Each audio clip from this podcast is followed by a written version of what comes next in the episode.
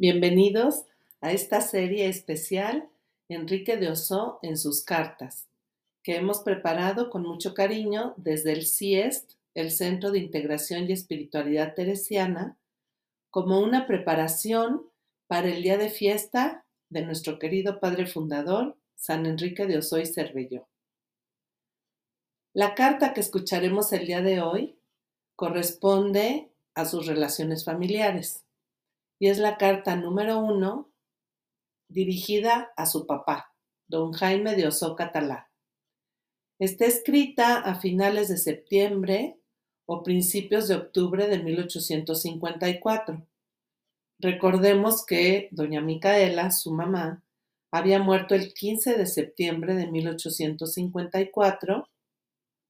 Él volvió a Reus en octubre y después ya empieza sus estudios en el seminario en 1854, después de que su hermano lo encuentra en el monasterio de Montserrat y convence a su papá de que lo deje entrar al seminario.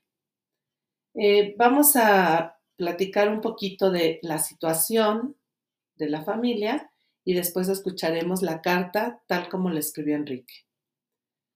Él era un adolescente a punto de cumplir 14 años, y escribe con muchísima seriedad a su padre. Y el motivo de la carta no era para menos, le iba a dar un gran susto en unas circunstancias muy duras, pues don Jaime acababa de perder a su mujer, doña Micaela, y sus otros hijos ya no estaban en Vinebre.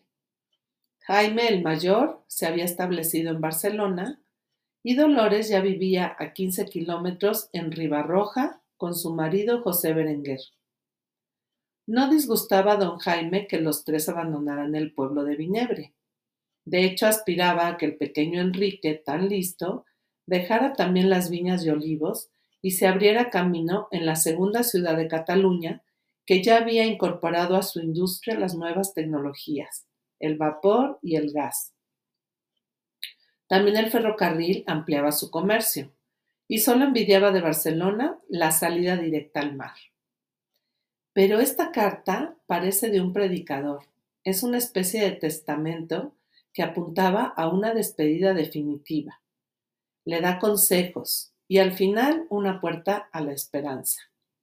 Seguramente recordaría a don Jaime aquel deseo acariciado por doña Micaela, ver a su pequeño Enrique convertido en sacerdote. El hablar de usted a los padres era lo normal entonces. Vamos a escuchar la carta escrita por Enrique de Oso. Llegado ha el tiempo de pediros vuestra bendición y marcharme, según lo mandan nuestros padres. Por lo que el motivo de marcharme os causará grave dolor mi ausencia. Pero, Padre, la gloria y el servicio de Dios lo han motivado, por lo que debéis consolaros y encomendarme a Dios para que me mantenga fiel en su santo servicio, según es mi deseo. No lloréis ni me busquéis, ni os entristezcáis por haberme separado de vuestro lado, pues pronto nos juntaremos para siempre en el cielo con mi amada Madre, para no desapartarnos más y vivir en compañía de los ángeles y santos de Dios, para alabarle y glorificarle por toda la eternidad. Vuestro dolor se trocará en alegría si pensáis que pronto nos veremos en la gloria. Dejo a vuestro parecer mis bienes, pero es mi voluntad que pague los papeles rubricados de mi mano, que se le presentarán hechos por mí mismo y dictados según mi conciencia y después de haber satisfecho lo que llevan anotado, repartirá mi ropa y todo lo que me pertenece a su voluntad, a todos los pobres de más necesidad, encargándoles me encomienden a Dios para que siga sus caminos, y no deje de recogerles y hacerles caridad en todo lo que les sea posible.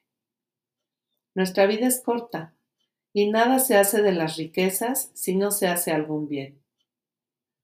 Procura encomendar de mi hermano y no le deje estar envuelto en los deleites mundanos. Mirad que tenéis que dar cuenta de vuestros hijos. Y si sabéis que obran mal y no los corregís, el Señor os castigará. Ya veis cuántos males os afligen en los campos y cuerpos, y de todo es causa del pecado, porque hay pocos que cuidan de su salvación y del fin a que somos criados. Solo piensan los amadores del mundo en amontonar riquezas y cumplir sus malos deseos, y no miran que de allí reciben el castigo de Dios. Sentiría, amado Padre, sin ponderar el dolor, que fueseis de estos carnales, y seguid y practicad los mandamientos de Dios, y viviréis bien, mortificándoos en todo, y por estos cortos trabajos recibiremos el imponderable premio de la gloria eterna para siempre. Amén. Enrique de Oso. Despedida. Me marcho. No temáis por mí. Dios será mi protector, mi ayuda y mi defensor. La gloria y el servicio de mis eternos padres han motivado mi ausencia. Adiós. Esperad. Hasta aquí la carta escrita por Enrique a su papá. Yo te invito a que te detengas un momento, te imagines este adolescente que acaba de perder a su mamá, que decide dejarlo todo para consagrarse a Dios, que va en búsqueda y que le deja esta carta de despedida a su papá. ¿Qué te dice de Enrique? ¿Qué características podrías describir? ¿A qué nos invita?